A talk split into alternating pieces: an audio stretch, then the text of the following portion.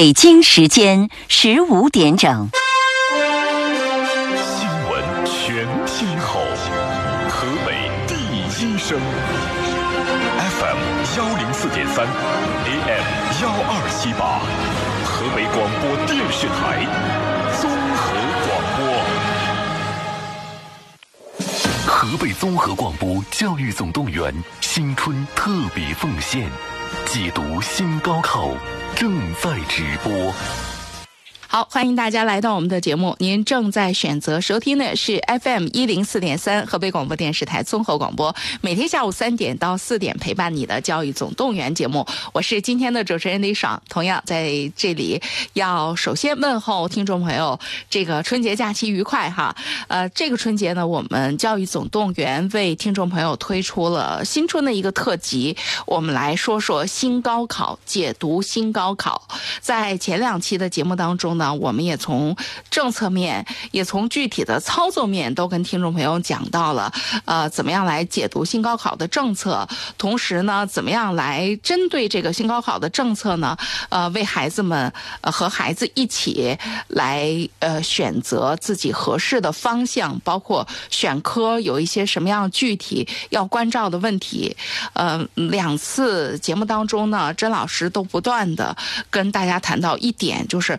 所有所有这些情形选选科的这个技巧啊，什么都建立在一个前提之下，呃之上哈。这个前提是什么呢？就是呃孩要对孩子有一个了解，孩子对自己有一个自我了解，啊，不论是。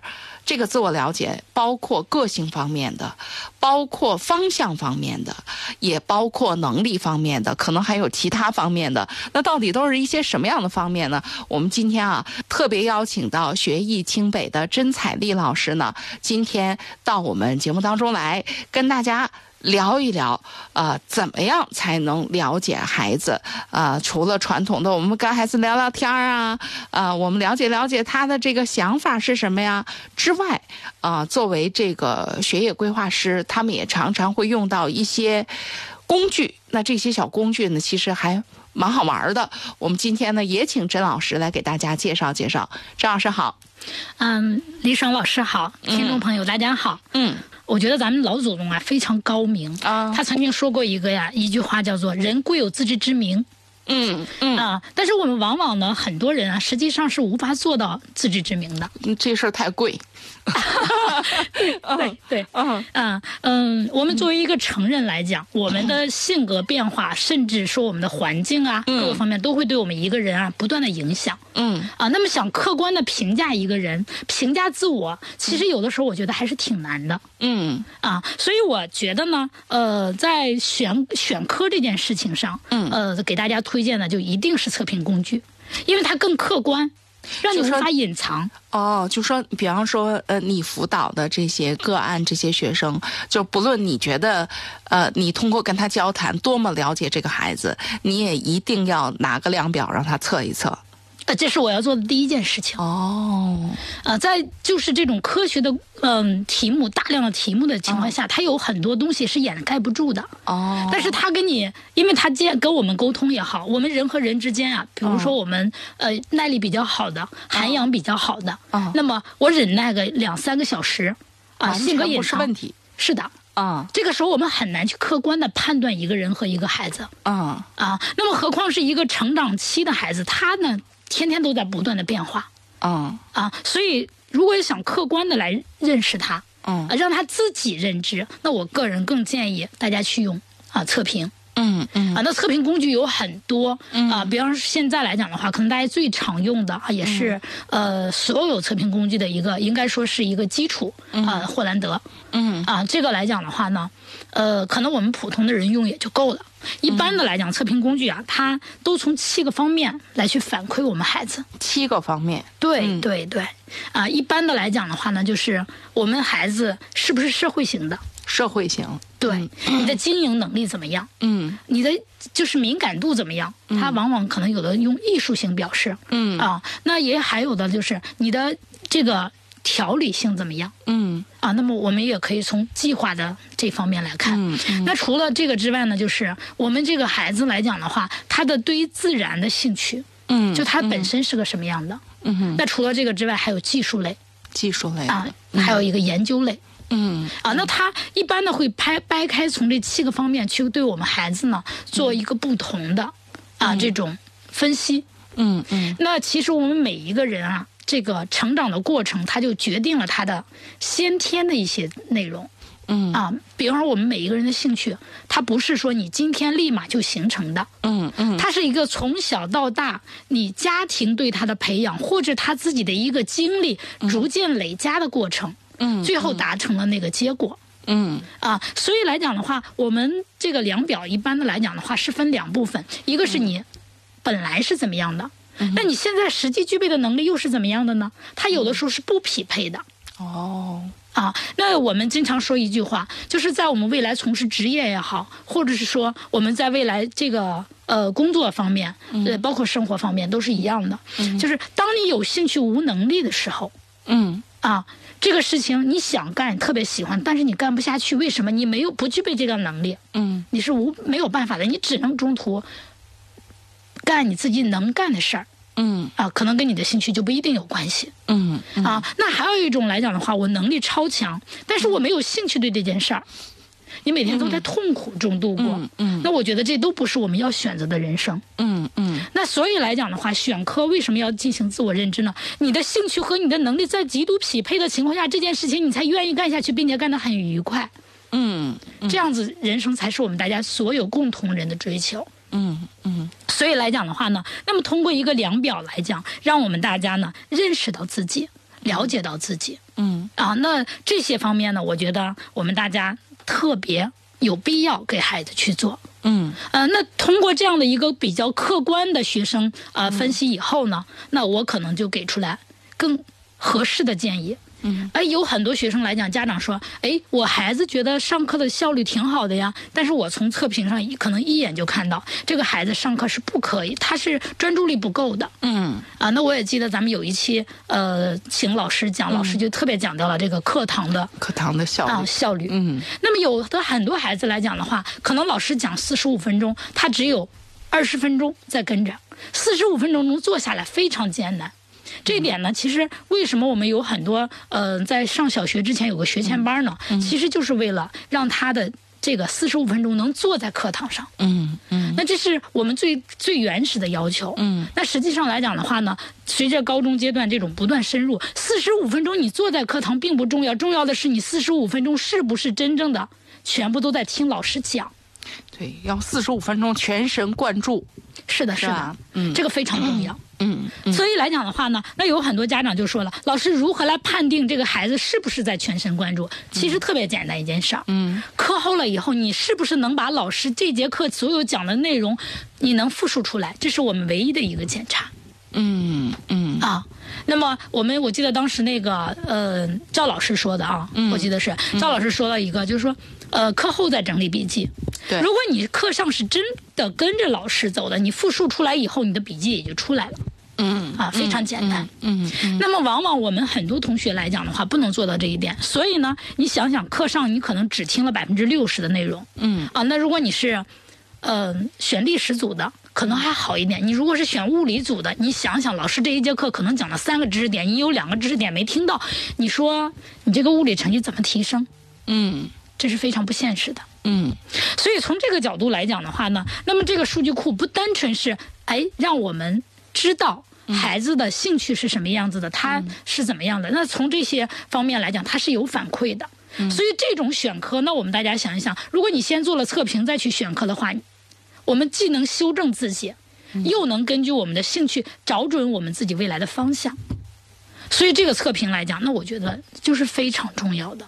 嗯那往往在我们分析完这个量表以后呢，家长发现啊，我孩子是这样的吗？很多人就没有意识到。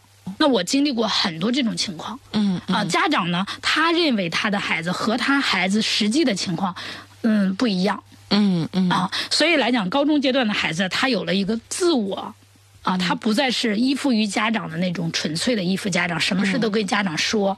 他有了自己的小秘密，有了自己的小思想，有了应对家长的一些方法和技巧。对，所以这个时候你要想客观的评判他、评价他，你通过家长的嘴里面说出来的，这个是不一样的。嗯啊，所以这个来讲的话，就是我要啊从这几个方面来去给孩子们做好这种测评。嗯嗯嗯。那么做好的这些测评以后呢，让一个孩子真正的了解他自己，嗯，知道自己的优势在哪，嗯，知道他的弱势在哪。我记得我昨天说了，我一般的跟孩子沟通，第一次沟通的时候会讲三个优点，两个弱点，嗯啊，这是一个沟通的小技巧。嗯，为什么呢？当你孩子知道他有三个优点的时候，他觉得特别开心。嗯，他觉得老师是喜欢我的，认可我的。嗯，但是而且最关键是你说的优点，他又觉得这真的是他自己身上的长处。对啊，这一点非常重要。嗯啊，我我们有同事，嗯、经常跟我开玩笑，我一让孩子们做测评，他们就说挂神又要开始了。挂身啊，他们真的就开这样的玩笑。嗯，但是因为测评呢，它确实有很多真实的一个反馈孩子的情况，所以来讲的话，你说的会往往说到孩子的心里去。嗯嗯啊，那这样子的话呢，就是让孩子们呢，他自己觉得老师认可我、喜欢我、愿意跟我交流，那他就愿意把自己内心的想法交流给老师。嗯当我要说到他两个缺点的时候，嗯，你说的很准。这个时候孩子就觉得哇，这老师太了解我了，嗯他真的是我的知音呐。嗯那你想想，在后期的所有沟通和交流当中，是不是非常顺利嗯嗯啊？他会非常崇拜你，他愿意把他自己内心的东西交流给你。这事儿也只有学业规划的老师做比较合适，家长做我觉得有时候做不成。呃，因为他有很多专业技术性的分析，这个来讲，家长你不是学这个的，你肯定是做不到这种分析的。河北综合广播教育总动员新春特别奉献，解读新高考正在直播。刚刚这个甄老师说到，比如说霍兰德的这个测评啊，因为这个东西现在在网上挺容易找到的，而且还有不同版本。对啊，包括在微信小程序，你你输入霍兰德，其实大家也可以看一看啊，你可以看看，因为否则我们说的时候，呃，总是好像大家听的就是更像在算卦了。你你可以看看它是什么啊、因为它不论多简洁或者多复杂的版本呢，大体的样子是那个样子的。你在那个微信当中，你搜这个霍兰德，你连着打这仨字，直接就出。它霍是这个霍元甲的霍元甲的霍，兰就是这个。嗯，兰花的兰，嗯，德就是德国的德，霍兰德。然后你说完，其实有小程序，然后它那个小程序其实，嗯、还就还挺好的，因为他测完了之后，他直接就反馈你结果了，呃，就大部分的这个结果。但是你拿那一堆结果，呃，你不知道看啥。所以这是我们接下来想请甄老师跟我们大家讲一讲的。哇，那一大堆结果，而且也不止一组，他还同时，他虽然测了这些道题，他同时给你出好多组结果，好几个量表啊，好几个紧那个，那这个东西看啥呀？嗯，我们虽然说不是专业的，对于大多数家长来讲，嗯我想这个一点不耽误。该找学业规划师找学业规划师，因为我觉得他就是都看完了，他也不知道咋弄。这就跟现在人家跟高考是一样的，让你拿着书去考，你该不会的还是不会。是的，是的。啊啊嗯嗯呃，我就举一个例子吧。啊如果说一个孩子他的社会分值比较高，嗯还有他的经营就是这种啊、比较高，嗯。一般的这种孩子来讲的话，他比较嗯、呃语文成绩肯定会比较好。哦。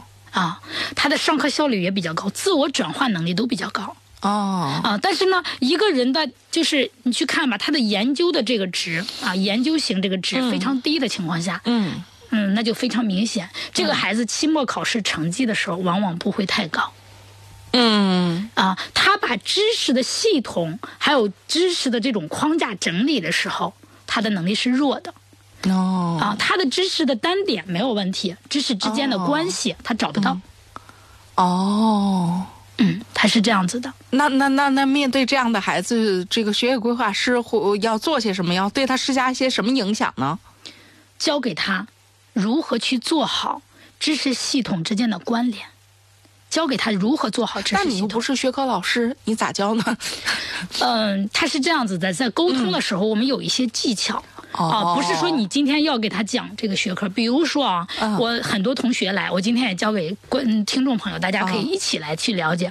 我说背英语单词，我说六个维六个维度背英语单词，六个维度背英语单词。如果你六个维度没有去按照六个维度去背英语单词，你会发现你的单词就是单词啊，很快就忘啊。如果你按照我说的六个维度去背了单词，那你会发现这些单词在你大脑里印象非常深刻，并且你运用起来特别自如。来来来，快说说！我们越来越觉得甄老师像一个挂主。嗯嗯，第一个来讲的话，首先单词的构成啊，它有哪些字母构成的，这个你得清楚啊。但是这种记忆来讲，往往是短时的。嗯。那如果你会了解音标的情况下，你知道哪个字母和哪个字母组合发哪个音，哪个字母在谁的后边的时候要需要浊化或需要怎么样，那对于你的整个听力都是有帮助的。嗯。这是第二个维度，你要懂音标。嗯啊，那第三个维维度，这个词它有几种词性？嗯啊，词性每一个词性的时候，它又是什么意义？嗯啊，他在做这个词性意义的时候，他经常和哪些词去组成组合？嗯，它这个组合来讲的话，在句子当中，它又起到的是什么样的作用？就是我们通常所说的语法。嗯嗯。那如果你在这六个维度当中，你去背了一个单词，你想想词语的构成，在你大脑里非常深刻。嗯啊，词性在什么情况下怎么用的？嗯，那你非常清楚。嗯啊，包括一些词的变形。嗯啊，比方说同样一个英语单词，它可能在变成形容词和副词的时候，它后面都是要加后缀的。嗯嗯。那这种来讲的话，你了解了它的变形，你相当于一个单词，你可能反映出来是三到五个单词。嗯，你词汇量扩充一下子就有了。嗯啊，那这些单词来讲和哪个单词？比如说，我们举一个例子，我们说狗，dog，dog 是的。如果我们说 lucky dog，嗯，那就是幸运儿了。哦，对吧？嗯。当你去看到 lucky dog 的时候，你自然就不会幸运的狗，你就不会这样的翻译了，那就是幸运儿。嗯，它就是一个自然反应。嗯，所以这样的对你加强理解句子啊，包括在这个句子里边理解语法呀，都会有很好的帮助。嗯，所以你想想，当你把你的英语单词都如此立体的情况下，你的英语剩下的就只有一件事了，嗯，就是情景代入。嗯。当你了解了这些之后，你的英语还有什么问题呢？之所以我们现在很多同学，哎呀，这个英语单词，老师我背了就忘了，背了就忘了。我当时确实是背过了，我也相信他背过了。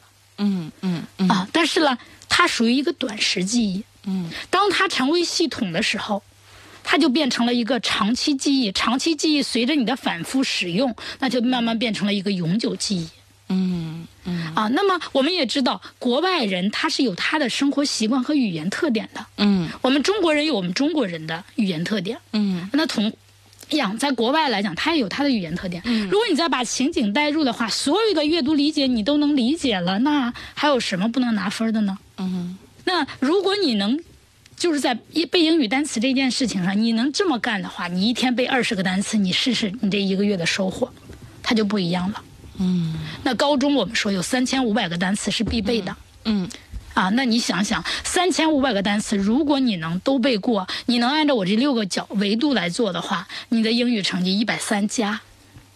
对你按按你这个说法，我这三千五百个，我脑子里一晃悠就是一万个词出去了。是的，是吧？啊，就是因为它在往外延伸延伸，包括短语，包括一些语法，那就整个就都出来了。对。不过，那要是这样说的话，那在调整孩子们的这个呃学习方法的时候，跟跟针对每个人的特点，这中间还有一个我觉得挺辛苦的过程，挺不舒适的过程。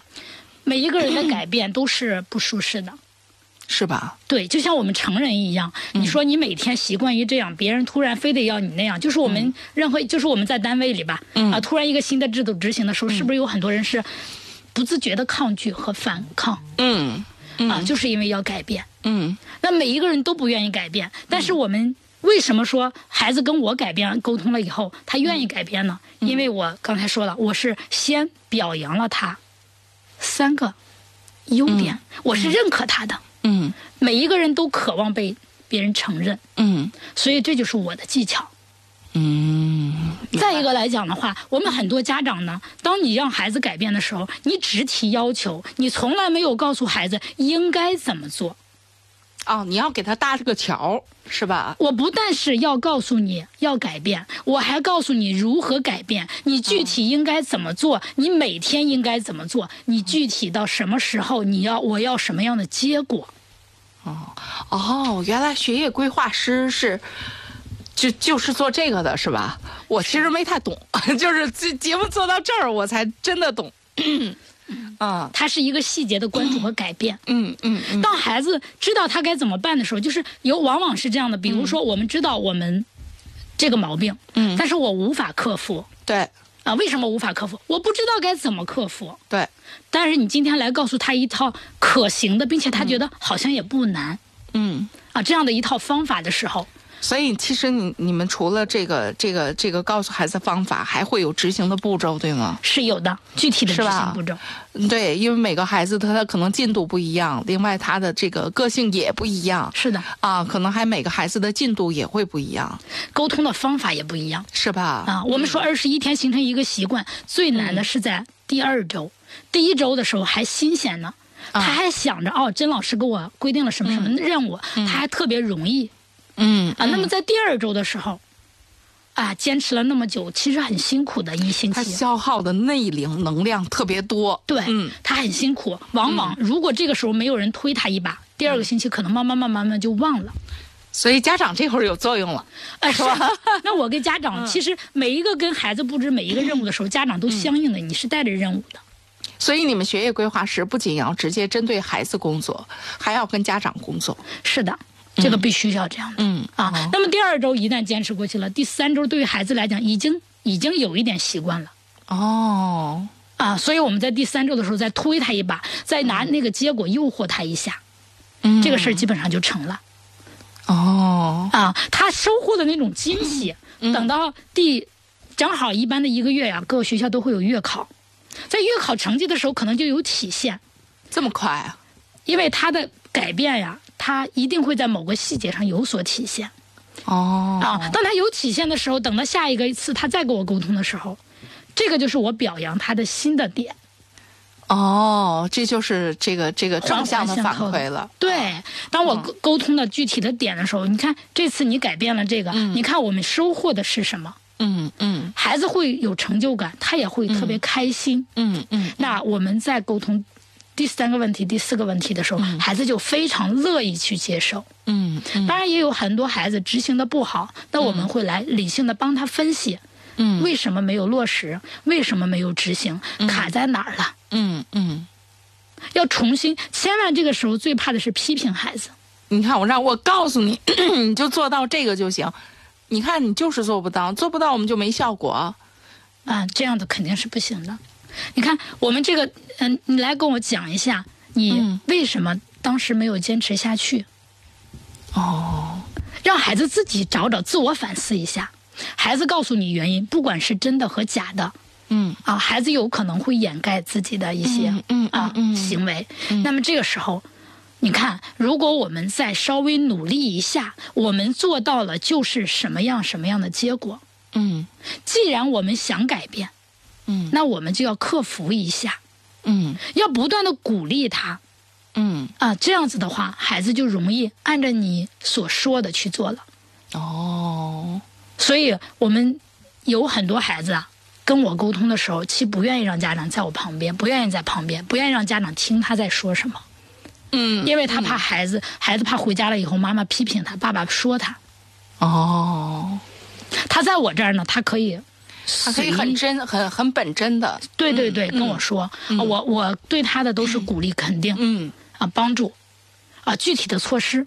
所以这个来讲的话，这个这个我们再返回到我们说测评上来，嗯。啊，他能给我提供这么这么重要的一个依据，嗯。啊，在学业规划当中，让我客观的去评价这个孩子，了解这个孩子，嗯。啊，让孩子觉得，这个老师真的是我的知音。其实我是通过测评解读来看到他的。嗯嗯嗯啊，所以测评它是一面镜子，它是一面镜子，是的，而且也是一个呃蛮好用的一个工具。是的，是的，是的。嗯，这是我们讲到的这个了解孩子哈，呃，霍兰德测评也是您常用的这个测评的这个工具哈。刚刚也给大家讲到了这个，呃，常常测出来的这个七个方向哈。对，呃，每一个测评每一个量表呢，其实它都有它自己的一个适应性哈。呃，刚刚您也讲到了，因为这个东西呢，它其实确实需要专业的人来从中提取这个。专业的东西，最终呢是想要，哦，丰富和完善孩子的这个个性，啊，让他在这个，呃，尤其是在学业这方面能够有所体现，呃，那在这个过程当中，刚刚所说到的这些当中，呃，有没有什么特别要跟我们听众朋友分享的？呃，比如说一些，呃，一些数据给给你提供到的一些支持，然后你能够，呃，用它来指导到孩子的这个。发展这个方向上，嗯，这个特别明显的啊，我就举一个例子，有的孩子我们刚才说了，他上课呢，嗯，自身的来讲的话，他的专注力可能是有的，但是呢，因为嗯，上课的一些课外在的因素影响了他听课，比如说一个孩子上课只能听到百分之八十，课后他的消化能力、转化能力可能又只有百分之八十，那我们想想就剩下百分之六十了。对。那你的成绩想好肯定不行，嗯。那我们这这样子的话，就先训练孩子的上课的专注力。这是这两年特别流行的一个东西，包括在市场上，我们都能看到很多专注力的训练啊什么的，啊。但是呃，他们那种呢，可能要借助一些什么什么东西，我只需要训练孩子自己就行，他自己在课就是课前课后就能完成。嗯啊，比如说有的孩子呢，老师我确实是一开始做不到专注力，嗯嗯，那么怎么办？我就要求他课前。做一下你这节课要上课的内容的预习，嗯，你把重点、难点和你的疑惑点都标记出来。哦，因为你带着疑问去听老师的时候，你是带着要解决问题的这种想法去听课的，这个时候你就不容易走神儿。明白，其实这也是比较调动孩子主动性的。那你在课后梳理的时候呢？你怎么能做到百分之百？因为这节课老师讲了什么？嗯啊，那哪些是你自己关注的点？嗯嗯，你其实，在听老师课的时候，可能你一个词语就代表了一个关键的点。嗯啊，你记记笔记啊什么的都非常清晰。等到课后的时候，你就看你这些词，你串起来就是这节课老师讲的内容。嗯，那你的转换能力也就相对来讲得到提高了。嗯嗯啊，那么再一个来讲的话，就是测评里面还反馈的一个是我说条理性。嗯啊，那么很多孩子来讲的话，之所以成绩上不去，其实是他没有条理性。嗯啊，做事没有条理性，呃，整理笔记没有条理性，做作业也没有条理性。嗯，你没有条理性，那你想着，啊。这儿一句，那儿一句，那儿一句，他们之间是什么？你是穿不起来的。嗯，那你的知识就永远成不了系统。嗯，啊，它是单点的。我们知道点点多了就形成面了，对不对？嗯。但是你的点永远是独立存在的。嗯。那你它怎么着能？它没有连接的地方，它永远形不成面。所以这个来讲的话呢，就是我们还要训练孩子的条理性。当你上课注意听讲了，课后转换没有问题了，那接下来就是你的调理梳理。哦，这这我我忽然想起来，我们在跟甘霖老师做节目的时候，甘霖老师特别强调这一点嘛，就是孩子们就是包括生活上的自我管理能力，是呃都是跟学习相关的。对对啊啊啊！它的条理性，当你自己条理性有了以后，这个知识你掌握的。基本上就比较完善了哦啊。那么除了这个之外，条理性它还反馈了第二个问题，就是这个孩子的计划性、计划执行情况。嗯啊，有的孩子呢条理性挺清楚，但是呢他永远落实不了。这个是我们其实，在早一点，就比如说在学期初或者是在这个快考试的时候，其实这应该单讲一次，就是怎么样列计划这个。是一个合理的计划，其实是蛮蛮有学问的。我发现，嗯，其实对于每一个假期，啊，对对对对对，罗列计划非常重要。啊啊，我们平常讲，我平常为什么沟通的这些孩子们，他们的计划啊变得是怎么呢？第一，你能列出来计划吗？你会列计划吗？嗯啊，我要教给的孩子，为什么就是他有结果？就是第一，我教给你如何列计划，嗯，让你的计划可量化。嗯，看得见、摸得着、能完成。嗯，那么计划的达到什么样的成果？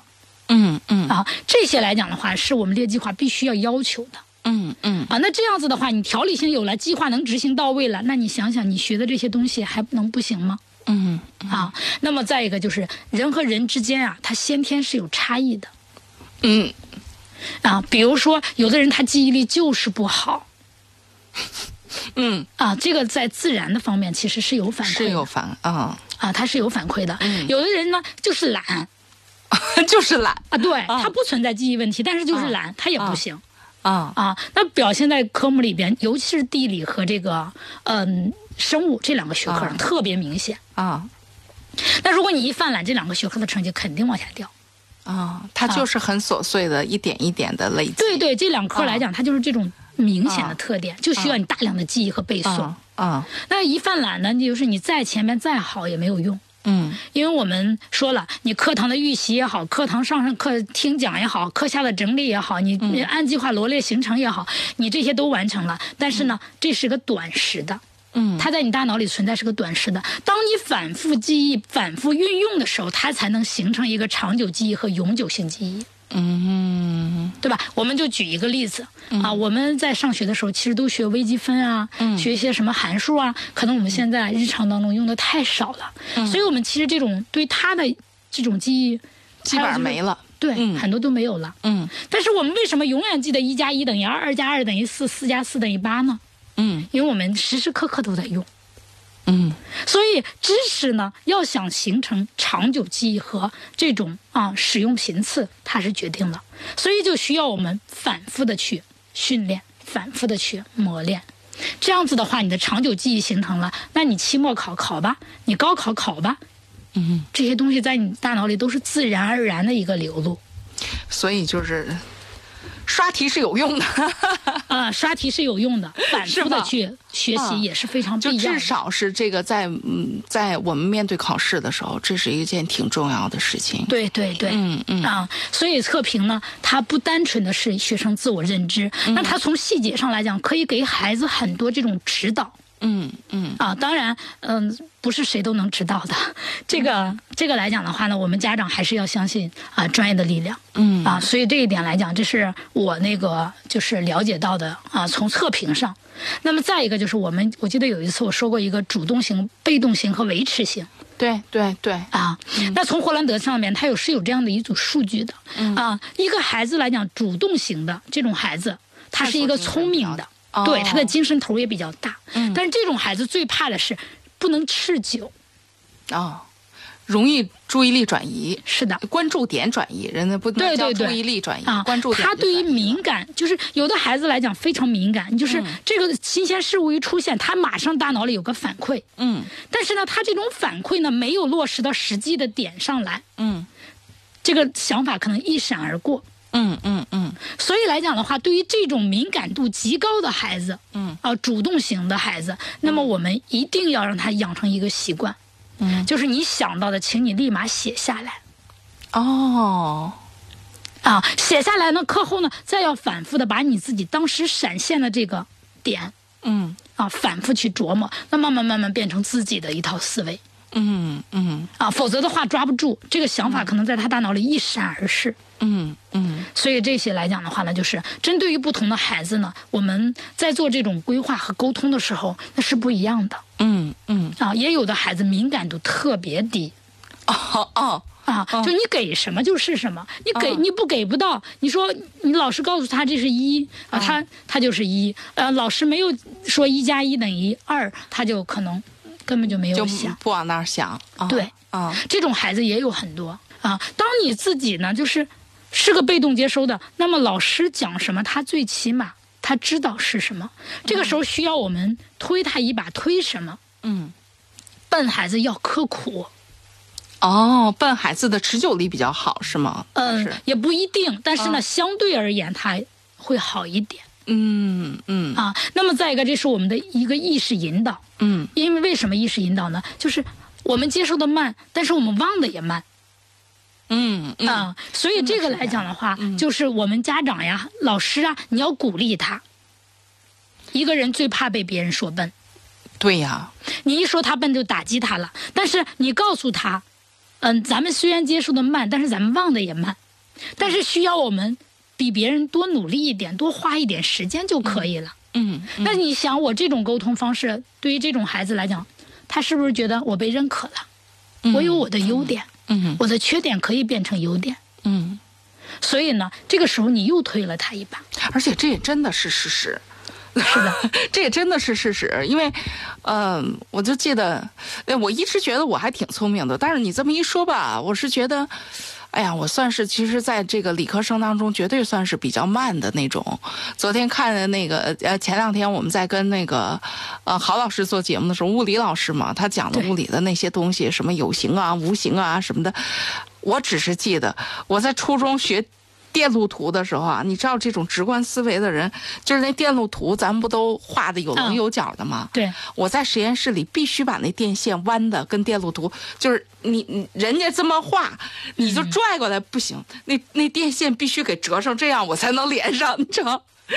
就是你学的时候学得很辛苦，但是就是我现在就发现，比如说，因为孩子也在这个上学嘛，就是好多就是好多家长都说，真的完全不记得了。至少初中段的东西，我记得特别清楚，就是就包括什么元素周期表啊，什么化学呀什么的，没有问题。就是当时其实你学的挺累的，但是其实学会了之后确实不怎么忘。但是这个优点来讲特别好，是因为我们对待学科呀必须严谨。啊，到大学里的一些物理实验室里，你会发现他用一些线槽啊规定你必须把这个线这么走。哦，当你去检查的时候，对，当你检查的时候，你你知道错在哪儿了，容易。但是如果你说你随便拉一下或者那什么，这个时候呢，你在检查的时候也特别不容易检查。但是你知道，上学的时候，这个是让人特别自卑的一件事，因为人家唰唰唰就是男生，尤其是男生，就人一看那图，这个线跟那个线，而且线长短不一样嘛，我这必须要长一点的才能连上，必须按照那个给。就是当时如果你遇到我，我就告诉你，你这个做的太棒了。哦啊，为什么说这样的？比如说，就像你这样的人，他是一个严谨的人。那你比方说你的草稿纸运用，可能你用的也很整齐。当你检查一道题的时候，你在草稿纸上一一看，你就能知道错在哪儿，问题出在哪儿。但是这种的，就是看起来哎好快呀，然后后来可能也做对了，但是这有存在着很大的偶然性。当他反过来要检查的时候，非常困难。你说的还真是，你说的还真是。你要这么说的时候，我就能够特别清晰的明白。因为文科的部分我不太记得，但是理科的部分，因为你学的时候学的曾经很辛苦，完了之后就包括现在这个跟孩子有时候一块儿做做题，就是他的很多东西我特别。不欣赏哈，就包括草稿纸什么，我觉得那个东西一写就得从头写呀，一写就得这你就要写好了，每一步都要写好了呀。但是好像这个人跟人有特别大的差别，有些人他就不是这样的。这个其实规范孩子的草稿纸，我还是建议家长朋友们啊啊，一定跟孩子去讲，高考的时候为什么草稿纸不让你带出考场？嗯啊，这是在非常特殊的情况下是要看你的草稿纸可以得。结果的，是这样啊？对，所以来讲的话呢，就是高考判卷的时候，它草稿纸是非常重要的。有的时候实在是无法判定这道题的时候，草稿纸可能就起了辅助作用。哦，草稿纸都收上去是吗？对，我都不清楚啊。高考的时候，草稿纸是不允许带出考场的。哦，啊，它是这样子的。哦，所以这些来讲的话呢，就是嗯，假如说你当时要遇到我，我告诉你这是个好的习惯，特别好，你得坚持，你得得必须把这个事儿做好了。那你当时你的心情一下子不一样了。嗯。是吧？可不嘛！我这我觉得今天还记得，是因为在这个地方其实是有伤痕的。对，是有伤痕。当时你觉得是伤痕，对，当时你觉得是自卑。但是我一说这个对于你来讲是太好了，并且你这个习惯一定要坚持。当我这么鼓励你的时候，你这个事儿越做越好，豁然开朗。就隔时隔这么多年，都觉得豁然开朗。所以这些来讲的话呢，就是当我们平常没有注意到这些细节啊，当你去了解到这些。啊，你做的这个动作的背后是会产生什么结果的时候，你做这件事情，你才更愿意、更有啊这种希望。嗯嗯。所以这个来讲的话，就是我们正确的认知和你了解这个事情背后的因素的时候，他的一个引导，对于孩子非常重要。对于孩子非常重要。哎，这是我觉得我们今天啊，我们跟甄老师聊天的时候，大家应该特别能够感受到的。你看。这个学业规划师，我以前并不是很了解，就属于听说过没有接触过。甄老师是我第一个认真接触的这个学业规划师。我们会发现，这个专业的事儿必须交给专业的人做。啊，这是我在跟甄老师沟通的时候特别直接的一个感受。呃，那对于我们家长朋友而言呢，我觉得我们通过春节的这个节目呢，也让大家能够了解到，原来其实，哎，确实好多的事儿，就是你真是应该随时不断的去要学习。包括听甄老师在这儿给大家讲的时候，我就觉得，呃，我们都应该有一点不一样的感受哈。然后我们听众朋友呢，如果您这个也想跟甄老师接下来要聊一聊的话，也可以，呃，加入我们的群——教育总动员的听友群，幺三幺零三幺幺幺五六五，幺三幺零三幺幺幺五六六五，这是我们教育总动员的听友群。那么甄老师呢也在里边，呃，包括听众朋友，如果您在跟孩子沟通的时候，不论是从方法上，还是这个从这个具体的这个呃遇到的问题的情形下，我们在学习这个问题上呢，都可以跟甄老师来进一步的沟通沟通。河北综合广播教育总动员新春特别奉献，解读新高考正在直播。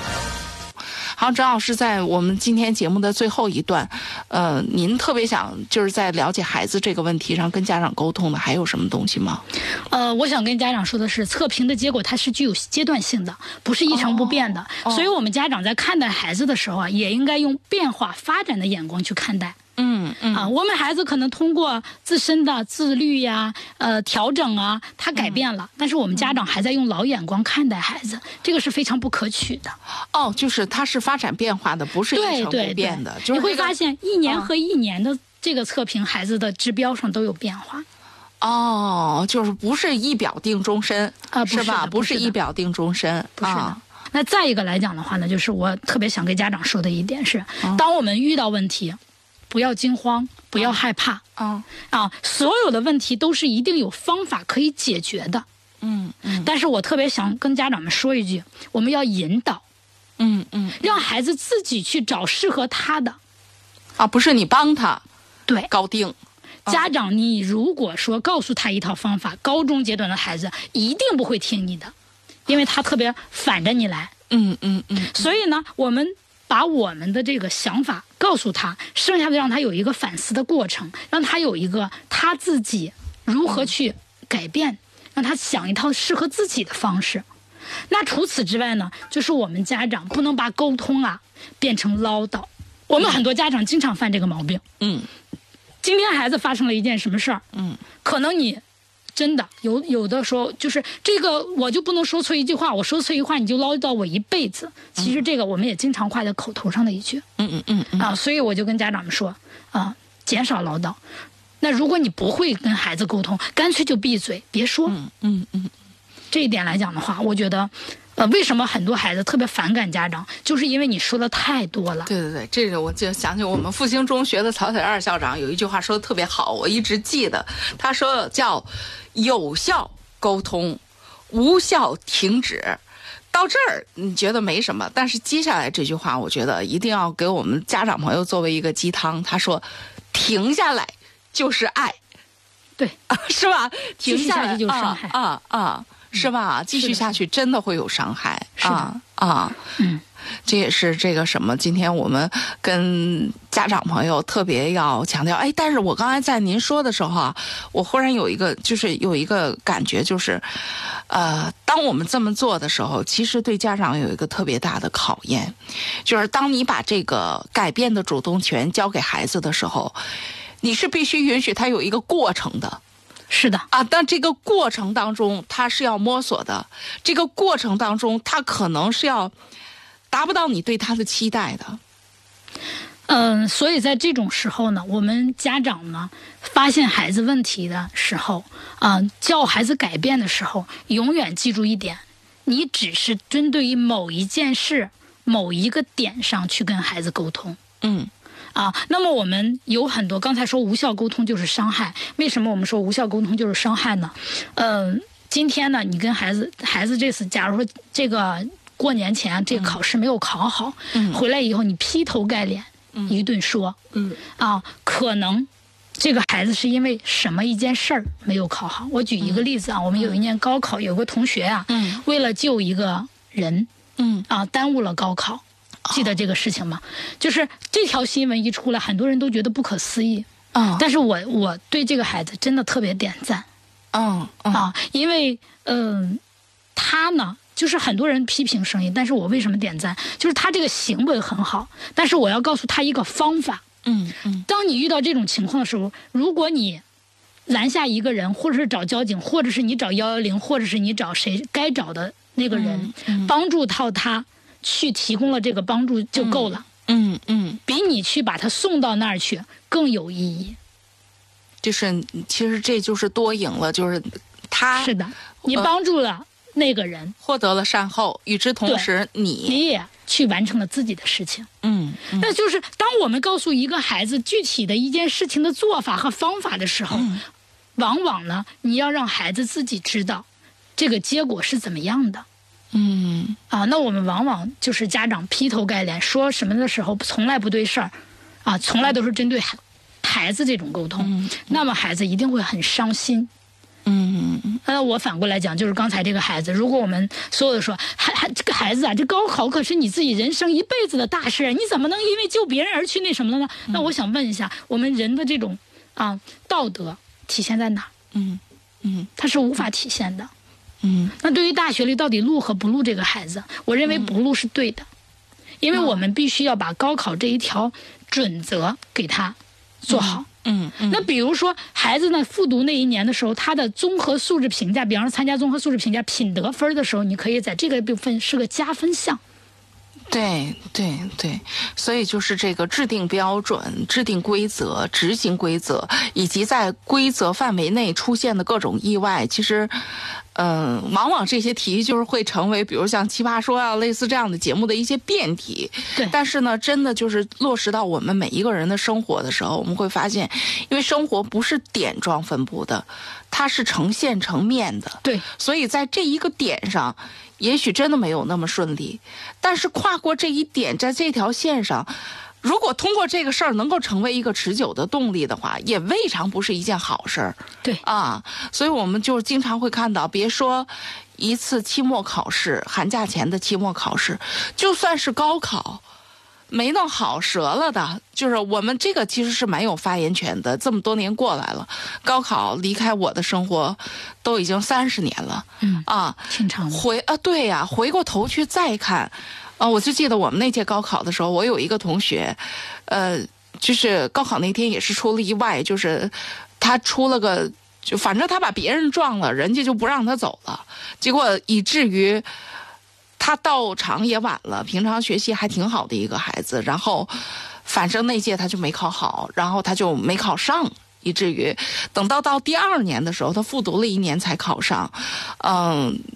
后就是在学业上，你看在那一个环节上也蛮不幸运的，对。但是好像也没影响他啥。后来人家在读书，然后这个大学毕业之后又读了研，读了博，好像就是你说这一年或者说差的这一下，究竟怎样？讲真心话也没怎样。高考毕毕竟来讲，它只是我们的一个路之一。嗯啊，人生有很多种规划。嗯啊，关键是给孩子养成一个好的习惯。嗯啊，一个好的这种态度，那我觉得是非常重要的。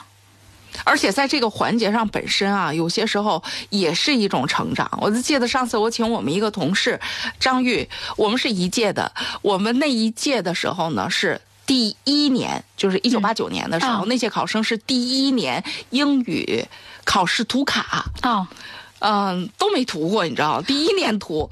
然后呢，他是本来是学习特好的一个孩子，结果呢没算好时间，嗯。没涂上，你知道吗？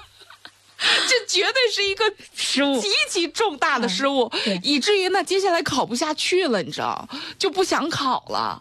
然后，但是当时就是他的老师啊，就都就是就说，我们就算是他想回家了，明天再说了，说就告诉他，就算是这次真的不行了。把试考下来本身就是你最大的收获。是的啊。然后，当然他是确实是第二年，就是再考的时候去的河北大学的新闻系，当然也非常不错了哈。但是你要说这事儿在高考那个环节上，绝对是巨大的打击。嗯，这种情况，这种就是我们说的可能会有一点遗憾。但是我觉得，在回到高中阶段来讲的话，还是日常的训练太少。对我们那届就没有训练嘛。对，但是真正遇到这种事情的时候，我们作为家长来讲。啊，也应该去看看。我就记得我们我儿子他们班有一个孩子，第一次月考的时候，啊，语文没涂卡，只得了二十七分，也是没涂卡是吧？是的，是的，他是语文没涂上卡。这个来讲的话，我觉得也很正常。但是人家第二次月考的时候，啊，一下子就冲进啊，期中考试的时候一下子冲到前年级的前三百。嗯，啊，实力有，咱们不怕。但是关键作为家长，你怎么处理这件事儿非常重要啊啊！所以我们在。对已经发生的无法改变的事情的时候，家长的态度对孩子来讲，成长的过程非常重要。嗯啊，所以嗯，再次回到我们的主题当中来，就是切记我们家长啊，不是埋怨，不是抱怨，而是给孩子一起的积极面对。嗯啊，乐观的去面对。嗯啊，作为我们的一次失误的总结。啊，那么下一次出发的再次开始的一个啊警钟。去敲响它，那我觉得结果一定收获的都不会错。好的，那今天啊，我们跟这个学艺清北的甄彩丽老师啊，针对孩子了解自己这个话题呢，啊，我们今天跟大家聊。其实我们再到后面的时候，就会发现，其实这个话题。最终也会变成，呃，我们亲子之间，呃，如何沟通的一个话题，呃，因为孩子，不论是孩子了解自己，还是家长了解孩子，呃，当我们面临着学业压力这个环节的时候，因为有外面一个巨大的这个压力源存在着，更需要我们。